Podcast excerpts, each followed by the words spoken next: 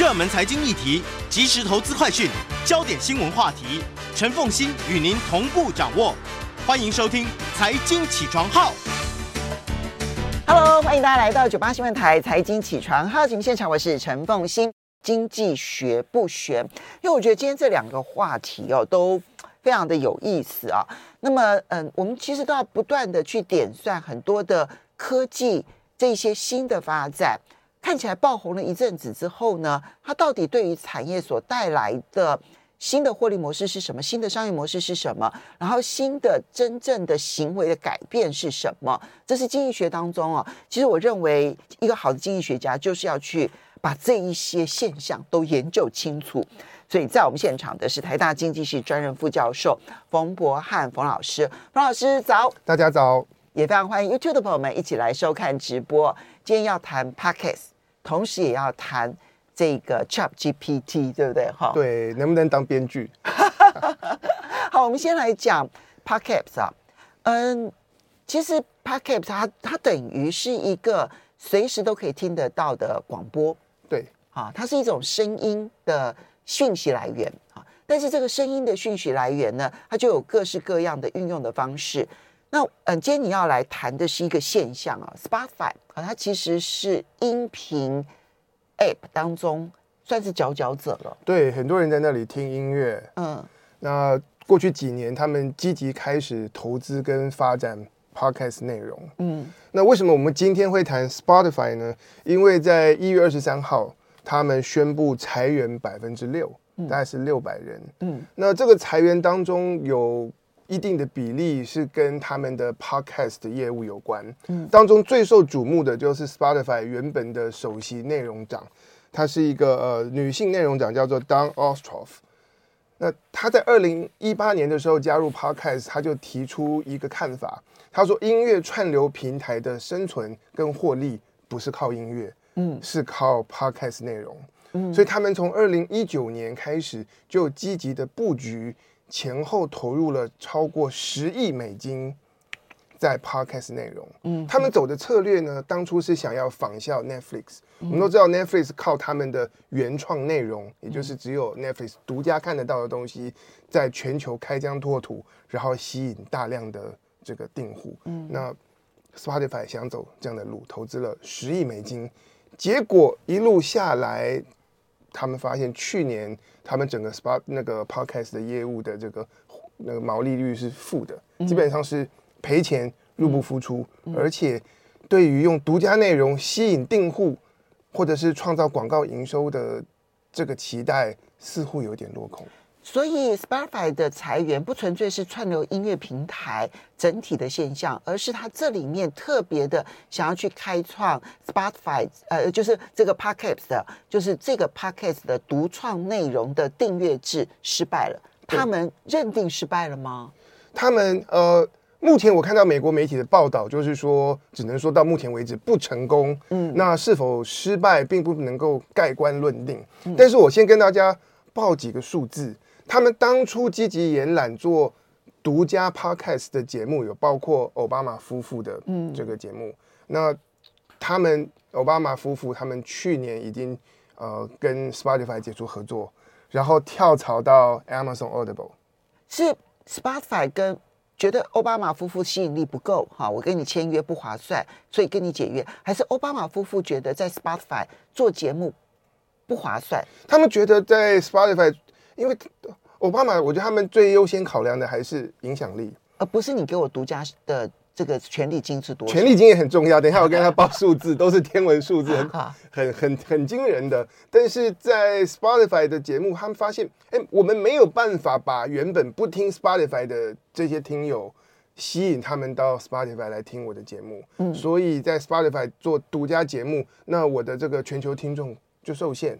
但是他们如果跳槽到 Amazon Audible，那亚马逊是帮他们把节目发布到全通路，嗯，所以呃，听众在哪里你都听得到。哦，所以从这个角度来看的话，我给你，我帮你做独家节目，也许你会给我比较多的钱，对，但是你会造成我可能影响力降低。对，给多少钱跟他报个数字。美国有一个喜剧演员叫做 Joe Rogan，嗯，他主持一个谈话节目，就是每一集邀请来宾来跟他聊天。那他原本是在 YouTube 发布节目，然后所有的平台都听得到。二零一九年，Spotify 花两亿美金跟他签三年半做独家，然后从二零二零年开始，所以预计今年的年中他们合约到期。嗯，那 Joe Rogan 当然这么。这种天价的签约金，我觉得谁都谁都会接受。对，可是呢，谈话节目有一个很重要的这个 input 是什么？是来宾。嗯，那就 Joe Rogan 就发现说，我变成 Spotify 独家之后，上我节目的来宾，这个节目播出后，他们在 Twitter 上面得到的讨论的那个推文数减半了。后续影响力降低了。后续影响力降低了。本来来宾上节目是说我要来宣扬我的理念，然后分享，或者是来宣传我的呃作品啊什么之类的。嗯、但是现在当 Joe Rogan 谈话节目变成 Spotify 独家之后，来宾上节目而能够引起的这个网络上面的声量减少，这会让他邀请来宾变得很困难，因为来宾可能冲着其实是影响力来的，来宾费能够给多少钱嘛，对，对不对？哈。所以无论如何，就是如果这个影响力降低的话，他未来能不能够在第一时间抢到最最有影响力的来宾，就变得困难喽。所以现在大家在关注说，他们那个三年半的合约到期了之后，接下来呃，Joe Rogan 他们会怎么决定？OK。那除了影响力之外，当然收入是很重要。然后收入这件事其实会跟商业模式连在一起。嗯，所以。呃，我举个例子，Spotify 也是花了上亿美金，在过去有并购两家 Podcast 制作公司。可是从去年秋天开始，就陆续传出，呃，Spotify 砍掉十一档节目，然后裁员。从去年秋天就开始裁员。嗯，那这这这两家制作公司人，他们其实很火大。他说：“我们原本自己是一个独立制作。”然后全通路上架，活得好好的。然后被你并购了之后，只有 Spotify 听众能够听得到。他们说有些节目的那个收听人次数啊，减少了百分之七十五。哇哦，这影响很大。对对，那对 Park 对对对制作方来讲，对对 Spotify 来说，我并购你，然后带给我的效益不足。嗯，然后再来呢，如果我要帮你的节目下广告，嗯，这时候广告商有意见。嗯，广告商觉得说我把广告下在其他节目。是 Apple Podcast 啊，KKBox、Amazon、Spotify 都都可以听到我的我的广告的触及到的的这个人数是很广的。那我下载你 Spotify 专属节目，嗯，那我接触到的人比较少。那有些广告主他们就优先考虑全通路型的这个 Podcast 节目，对。所以所以对于 Spotify 来说，它要吸引订阅这件事情可能不如他的期待，然后为这些独家节目要。这些独家节目要下广告，可能他们在 竞争力上面，呃，所以从制作节目方来看，他也觉得不划算，因为影响力要影响力没有影响力，要广告可能广告商也不见得愿意投资。对，而另外一边呢，从这个平台方的角度来看。我给你独家，我要求你独家的原因，就是我希望能够吸引很多原本不是在我平台上的人进来。对。但是显然这个影响，这个吸引力也不够。对。所以这个独家内容在，呃，Podcast 上面好像不成功。我们先来说一下 Podcast 到底哈是它的获利模式在哪里？那这种获这种它的收入来源，可能也会影响到为什么独家的 Podcast。没有办法吸引更多的人来。好，我们解释一下 Podcast 的商业模式，其实蛮多元跟复杂。我先说明一下 Spotify，因为可能台湾的听众不是人人都、都听 Spotify，它基本上就是一个听音乐的串流平台。你就想 KKBOX 啊，对对对，或者 My Music 啊。然后它目前有两种模式，就是第一种叫做 Spotify Free，、嗯、免费的。那你我我我我有我有下载过 Spotify 啊，大概前前两个礼拜。还是第一个月是给我完整版的，然后我继续使用免费服务的话，之后会给我穿插广告。我说听音乐还要穿插广告，很讨人厌，所以几乎不会有人用他那个免费服务。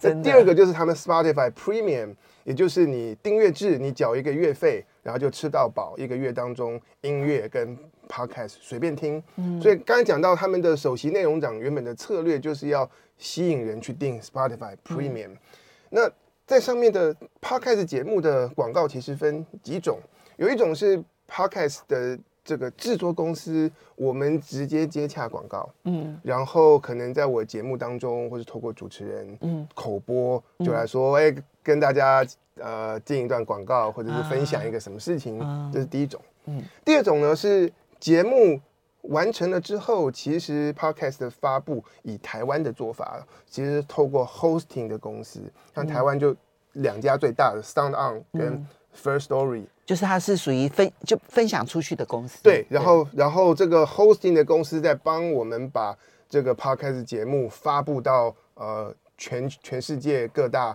这个 podcast 平台。哦、那做 hosting 的公司，他们可以去媒合，然后帮节目下广告。OK，所以透过透过 hosting，其实我们可以做呃一个广告是下载好多集的节目，或者是这个多节目的广告联播。嗯嗯。那好，所以我们已经有两种形式的广告喽。对。那结果这个节目上到 Spotify 之后，如果听众朋友没有付费订阅，是听免费版的 Spotify，由 Spotify 平台还会再帮你穿插广告，中间穿插广告，中中间穿插广告。所以我们就有三种管道跟三个层次的广告。如果你运气不好的话，就是三种你都听到。所以。制作公司方自己可以去找广告，对，你也可以中嗯，经过中间的这一个嗯，这个分分呃分层广告呃分层公司哈，然后呢，他去找广告，他可能会分润一些给制作方，对不对哈？然后他自己当然也有他的广告的这个收入哈。对对对。那第三种就是平台的广告，对。三个层次，这三个层次不同的这个呃 Podcast 的参与者有不同的收入来源。对。可是现在 Spotify 它跟这三种多了一种，就是我独家。对。那因为我独家，你订阅，所以只有订阅的人可以看得到我独家内容。那我们这边就要就要回头来说，就是说，因为嗯，Spotify 它这样子的一个想法，一定想的就是最成功的例子 Netflix。对，其实就算现在的 Disney Plus 呢，走的也是这一条路，呃，两种都有了哈，就是有广告的跟 free 跟这呃 free 的跟呃 Premier 的都有，所以在我们看到的节目啊，影视节目当中，其实订阅制是很流行的，对，而且订阅然后才有独家内容这件事情，也认为理所当然。为什么到了声音音频节目当中就没有办法发挥这样的效果了呢？对，我觉得这是一个很有趣的问题，也是我看到 Spotify 裁员的新闻之后，我第一个开始思考的，就发现，哎，以前竟然没有注意过影视的独家内容跟声音独家内容为什么会带来这么大的差别。嗯、不过，我想，我觉得听众朋友可以想想看，你是否曾经为了追某一个这个 Podcast 节目，而特别去转换平台，而特别去订阅 Spotify，觉得好难哦，觉得很难。对，嗯，我有那个问我的学生，他们没有，他们如果有有节目，就从他们熟悉的平台消失了，然后说只有在其他哪个地方才听得到，他们就放弃，就干脆不听了，干脆不听了。哦，那背后什么原因呢？我觉得有几种可能性。第一个。我觉得声音跟影像一个很大的差别是，我可以边听东西边做其他事情。嗯，我可以开车，可以做家事，可以运动，可以打电动。所以它可以是一个背景，它可以是一个背景。然后我影视影音的东西，我就当我眼睛看的时候，我就没办法做别的事情，我需要专心来做。它最多只能够一起吃零食。对对对对。那我跟很多学生聊，他们说，因为音乐或 podcast 节目是他们生活的背景，嗯、因此。这个他们所使用的平台，或者他们平常会追的电台，就是他生活的一部分，是他的习惯的一部分。嗯、那我如果都固定听呃 KKBOX，我固定听 Spotify，那里面有我的歌单，嗯、或他的演算法很熟悉我的偏好，推荐的东西是我爱听的，嗯、我就习惯继续用它，它就成为我生活当中音乐以及声音性节目的一个环节。嗯、那这时候，如果为了单一一个节目，哦，为了奥巴马，然后我要去定 Spotify，那好像我的整个生活的习惯，嗯，因此被破坏了。所以大家重视平台，胜过重视平台上面的个别内容。OK，这个其实就跟声音，因为只有运用一种感官，感官对，然后跟我们在看这个影视节目的时候，它其实应用的是多重感官，你就要用眼睛，你要用耳朵，对不对？好，然后你要去感受他们的那个在表演上面哈所带来的全方位的影响。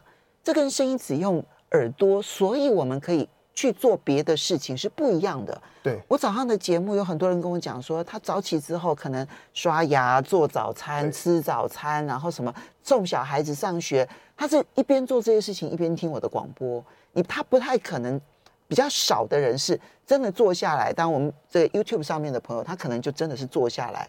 但也有很多可能，他同样开的是 YouTube，但事实上只听声音的。对对对，所以声音节目跟影像节目真的差很多哎，对对，因此在声音的节目平台本身，或者是你用的这个 App 本身，是对很多人来讲是很重要的，因为它是，因为我就是平常就是可以开的，就是一直听，它是我生活跟习惯的一部分，这是第一点。嗯，那第二点呢，我其实呃也是跟很多朋友交流，他们觉得说，声音的节目好像要找到同类型、同质性的节目比较容易。啊，对。对。那比方说，我们看这个 Netflix，什么看到那个《后裔弃兵》或是《经济之国的闯关者》，你说要在其他地方找到说一 一样好看或者有魅力的节目，感觉好像不是那么容易。可是一个这个喜剧演员的谈话节目，那如果我不听他的，我还有其他很多不同的选项。但是我觉得这里会反映的一件事情是，影视的制作门槛是非常高昂的。我们看到大家很多脍炙人口的节目是几千万或是上亿美金的制作，可是声音的节目做一集那个成本是小得多，因为小得多，所以门槛低，很多不同的人可以进来，或者是有想法的，他擅长表达的，虽然他背后没有资本，或者是他没有那么那么丰富的经验，他可以提供，所以呃，造成了同质性的内容互相竞争的情况，我觉得是更激烈。所以我损失了一个节目，对我来讲没什么差别，因为我可能还有二十个选择在那个地方。对，然后就好听程度，然后就资讯，可能他们是有是有是有重叠的，虽然风格会有些不同，这是第二点。嗯、那第三点呢，是我常常会觉得说，我们很少看到有人在透过社群网站在讨论说，我们大家都在听什么节目，所以我们稍微休息一下。Okay, 欢迎大家回到九八新闻台财经起床号节目现场，我是陈凤欣。在我们现场的是台大经济系专任副教授冯博翰冯老师，也非常欢迎 YouTube 的朋友们一起来收看直播。经济学不玄，同样都是属于我们会觉得影音影音感觉上面好像是一体的，但事实上啊，影视跟声音它其实是两种完全不同类型，然后跟人类沟通的方法。所以呢，我们看到 Netflix 它可以用独家订阅的方式，然后。壮大成为全世界公认的在串流平台上面的霸主，但是呢，当 Spotify 哈，它这一个音乐平串流平台，它想要做独家的这一个嗯 p o c k e t 好这种声音节目，然后用独家的声音节目来吸引人的时候，就发现说，哇，现在看起来其实既没有办法发挥它的影响力，对于吸引更多不一样的就 Spotify 以外的这些人，然后去订阅 Spotify。感觉上面也不成功哈，所以我们就要来谈声音节目跟影视节目，其实它是两种完全不同性质的节目，不是影音一家，影音很不一样。除了声音节目，它其实背景并不需要那么的专心，可以同时做别的节目，而且它的门槛低，所以呢，同质性的节目呢，它这个要加入很容易。我损失了一个节目，我听不到无所谓，我二十个选择，三十个选择。所以我不会为了一个节目然后去转平台，还有其他的原因。我其他原因就是大家想想看，我们常常在社群网站上面看到一群人一起讨论影视的节目，嗯，包括难看的大家就一起吐槽，嗯，然后好看的就讨论的轰轰烈烈的，然后很多没看过的人就觉得说我是不是边缘人，然后我好奇，或者是我就有一股冲动想要去看大家都在看的东西。可是我们什么时候看到？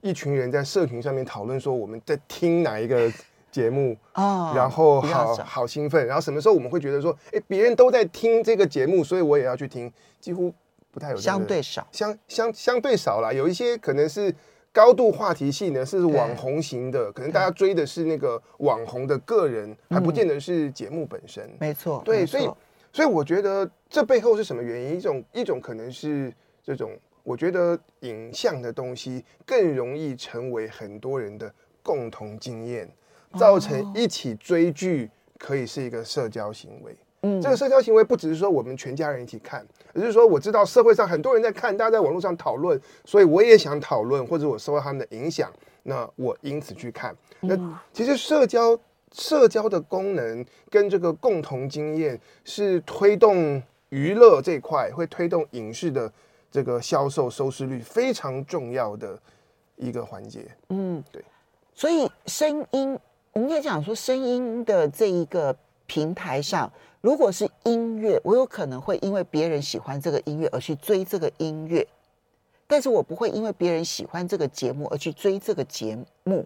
这好像我觉得相对觉得我们用听的时候，好像是更个人、嗯、更私密，嗯，会会是有这样的现象。我觉得音乐的话，我觉得如果是追乐团，大家追一起讨论 BTS，讨讨论 Blackpink，哦、这个现象是有的。可是不见得是追一首歌曲，而是追一个。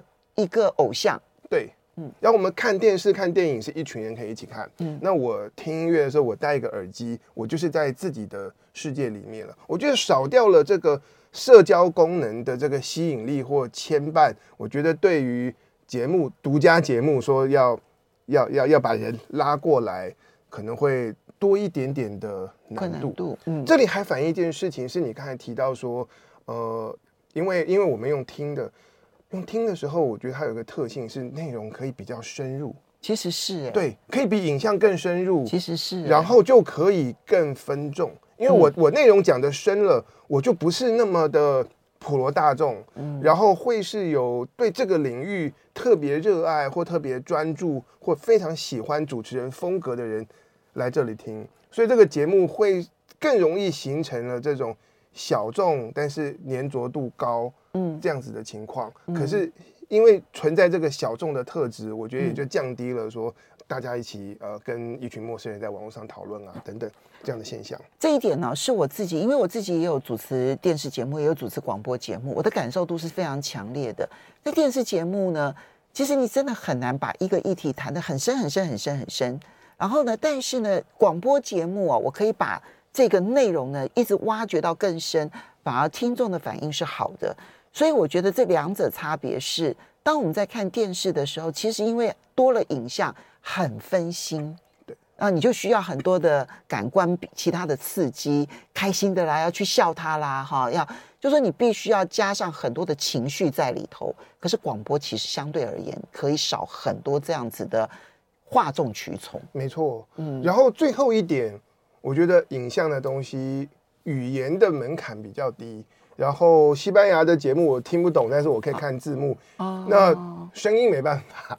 嗯，那我可能听英文节目，有些人会觉得有障碍，那就更不用提其他各种呃不同语言的东西。嗯，那这些东西都都在在的造成了声音节目可能会是更分众，它更难形成呃像是什么鱿鱼游戏啊什么这样之类全球性爆款的现象。嗯。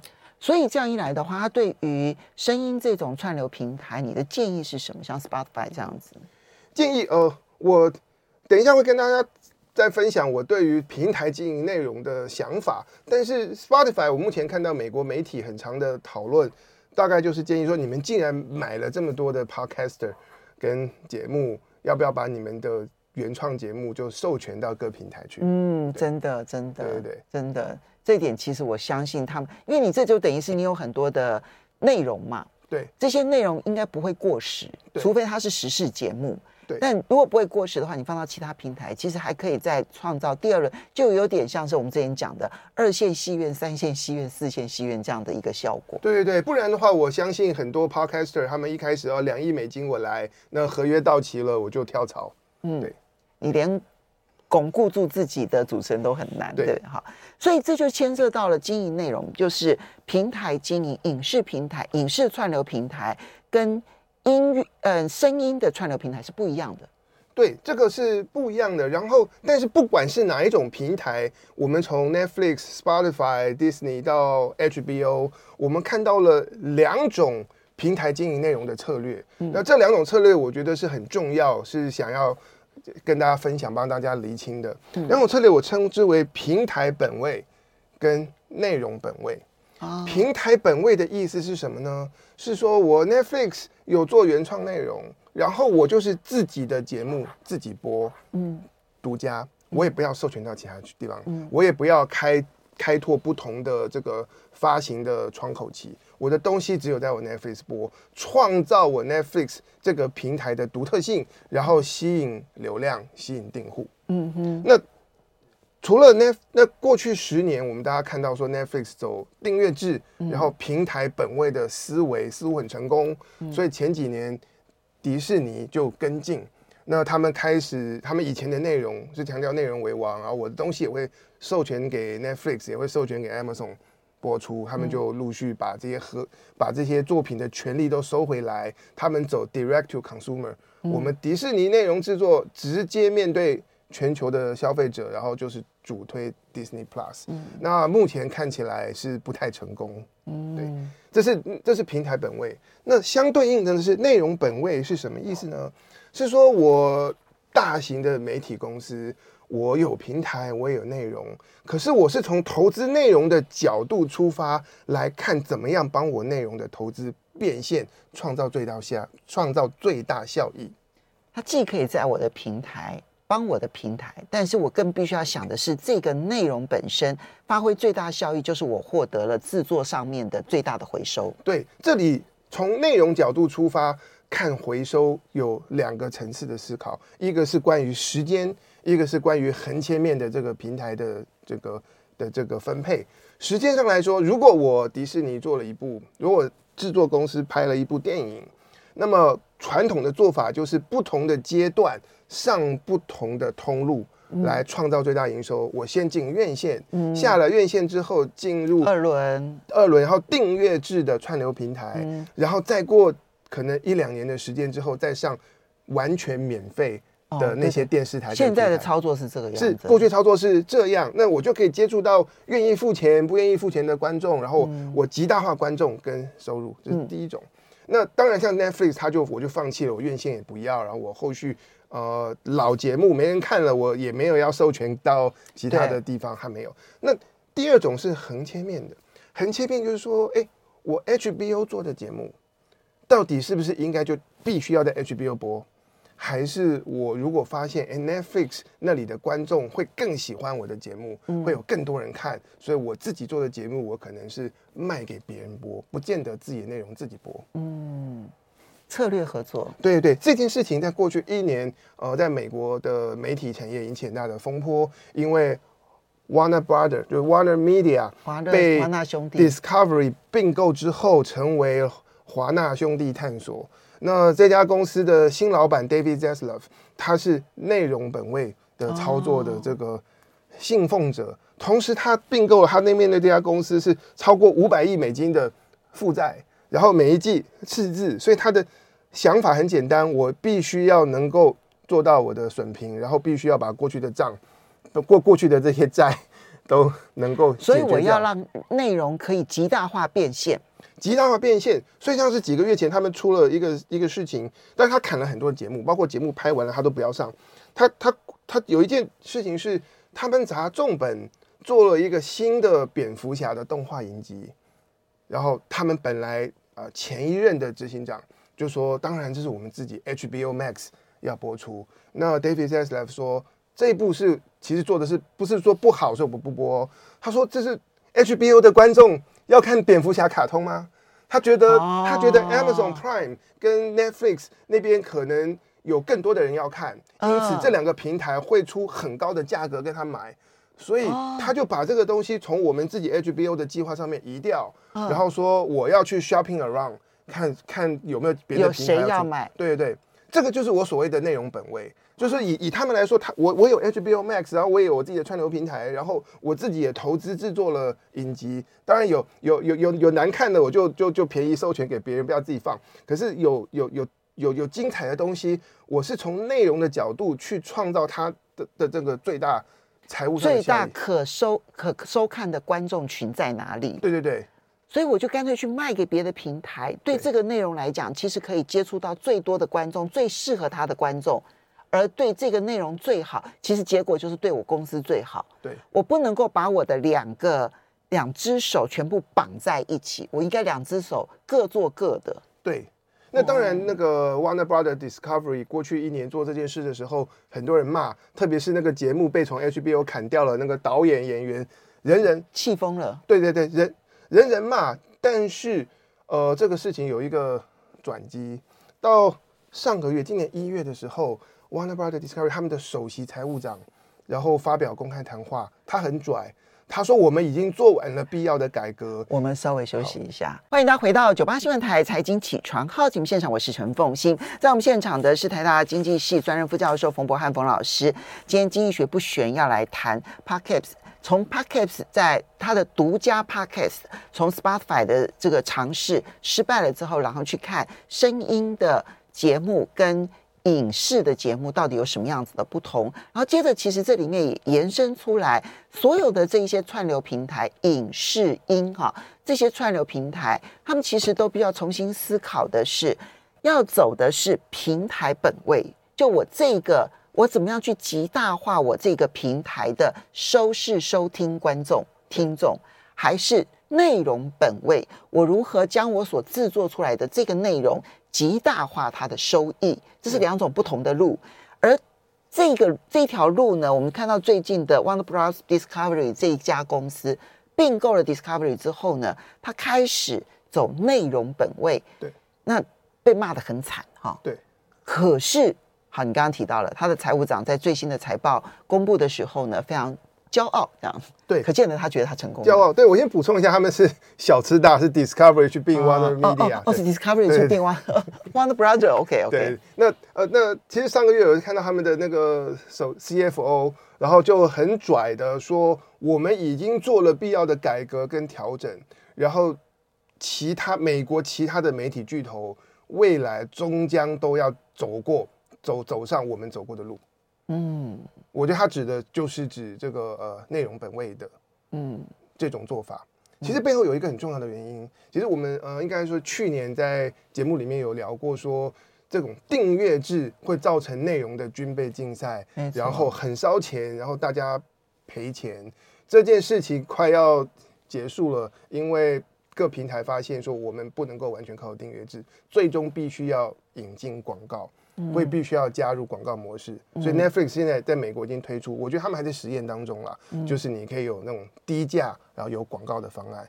Disney Plus 也走上了这条路。那当这个商业模式改变，我订阅制的时候，我当然就是要要筑起一个护城河，然后铜墙铁壁的，然后希望所有观众到我这里来看。可是当我走广告模式的时候，是我的内容怎么样被最多人看到？嗯，可能会是会是很重要的。所以当这个。订阅制的这个模式，军备竞赛开始瓦解，大家开始会，然后再加上现在要经济不景气，那大家会开始更重视我的内容投资要怎么回收，所以内容本位的这种想法，我相信会会普及开来。其中包括一点是我们可以观察的，就是呃，迪士尼快要发表他们的那个财报了，了嗯，然后在因此过去一个礼拜，呃，美国的媒体像 Bloomberg。谣言满天飞，其中一则就是不具名的人透露说，迪士尼的高层他们已经在讨论把迪士尼原创、迪士尼自制的内容卖给其他平台播的这个可能性。嗯，那到底这个讨论会不会成案？我们就等财报发布会。好，那我们最嗯接着第二个话题，因为我们稍微的预告，因为最近这个 Chat GPT 实在太红，但我们在节目当中呢，很早很早就为他介绍了。Chat GPT 哈，这个是跟这个林志成 Jamie 啊一起在谈的时候呢，谈到 Chat GPT。那么，可是因为 Chat GPT 它取代人类的能力哦，跟过去的，比如最早机器取代的是人的劳人的劳动能力哈，然后后来取代的是那种重复性的单调的这一些工作，对不对？哈，然后呢，后来取代了一部分的白领工作，比如说像会计师的这个嗯这个资料的整理，或者取代了就律师初级律师要去找资料的这些工作哈。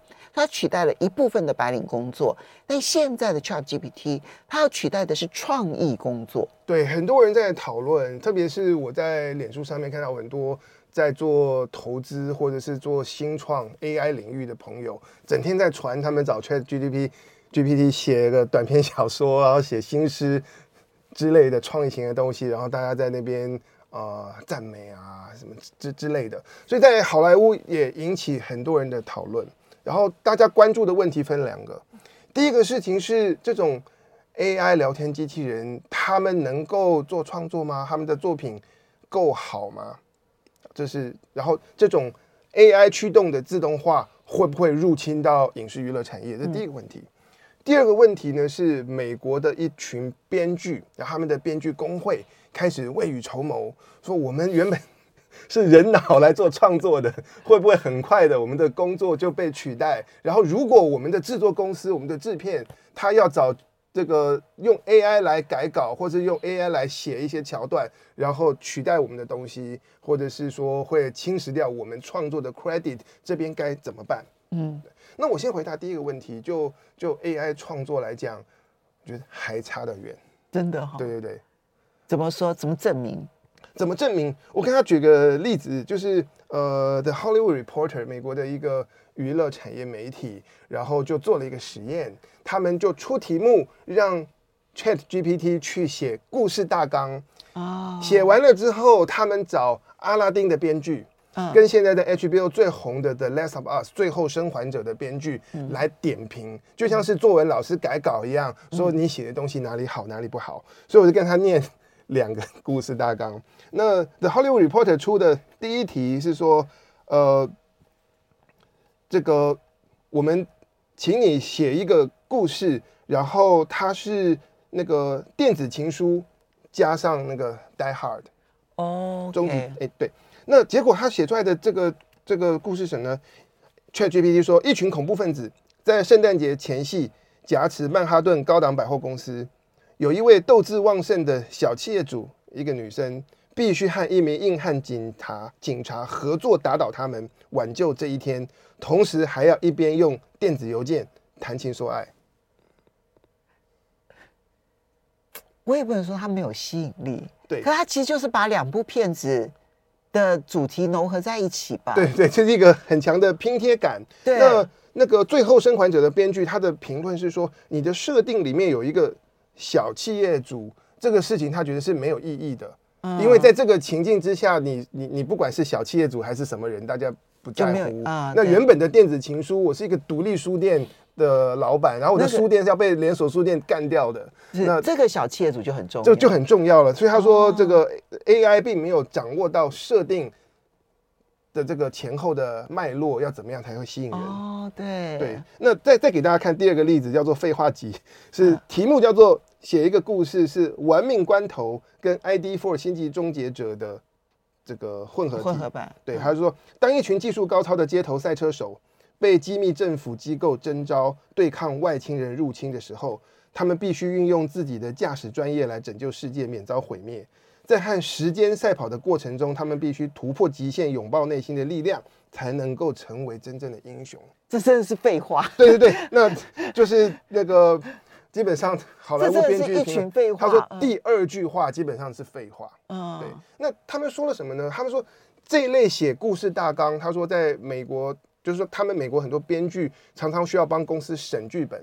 他们审剧本的时候，你的这个审读报告一开始就要写摘要。他说做光是做摘要这件事情，就是一个需要高度的技术跟训练的工作。那他说现在的 ChatGPT 的现况，呃，连写摘要的能力都还落后人类，那这样子，好莱坞编剧们应该可以放心了吗？啊，但并没有，并没有放心。比方说，有另外一群编剧，他们说我们在创作的时候会用 ChatGPT，什么呢？因为它可以带来一些跳痛的想法，它可以刺激灵感。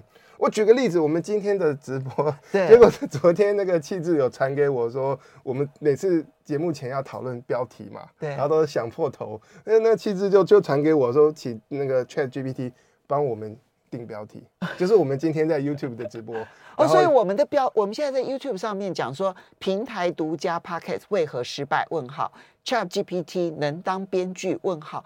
这个标题是 Chat GPT 下的，不是这个最后是我们，嗯、是哦，是我们下的，对 对对，是是我们人脑人脑写的，嗯、但是 Chat GPT 写的东西，我觉得煞有介事的。然后我们可以解，嗯、我们可以指定说写一个标题，然后是关于什么东西，然后八个字，嗯，或者是十个字，你可以指定字数，然后它会很很服从的就做到。然后因此我们可以看到说，哎，这个。这个句子可以怎么造？然后有哪些词汇的组合方式是可以用更精简、更有效率的方式来传达这个概念？可是我觉得 ChatGPT 帮我们写的标题好像少了一点点的悬念，或者是那个情绪的渲染力。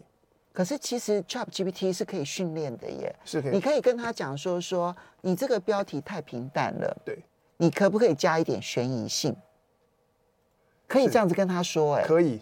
然后他就会再重新修改他自己的作业。目前我看到的相关的分析，我觉得他们针对比较短的东西的学习会相对快的。嗯、可是如果是影视影视的这个编剧，如果是电影长片或者是影集，这个还有很长的一段路。就他们现在是要写好大纲，或是帮别人的故事写摘要，大概都还还有还有一段路要走。可是有一些编剧开始使用，就是说我有时候。我写东西很容易落在一个既有的窠臼，然后别人说是公式化或者是一个既定的套路。那透过 AI，它会有一些天外飞来不知道什么样的一个想法。因为它加了很多别人的脑，它加了很多别人的脑，然后它它有的时候不是那个人类的逻辑，说我们被制约了，很习惯透过这个套路去思考，所以它不见得能够独立完成一个吸引人的剧本，但是它可以帮助编剧。随时随地可以有一个突破性的僵局的可能性，这一点的运用，所以学会运用应该会很有。所以未来是看编剧怎么跟 AI 合作。好的，谢谢。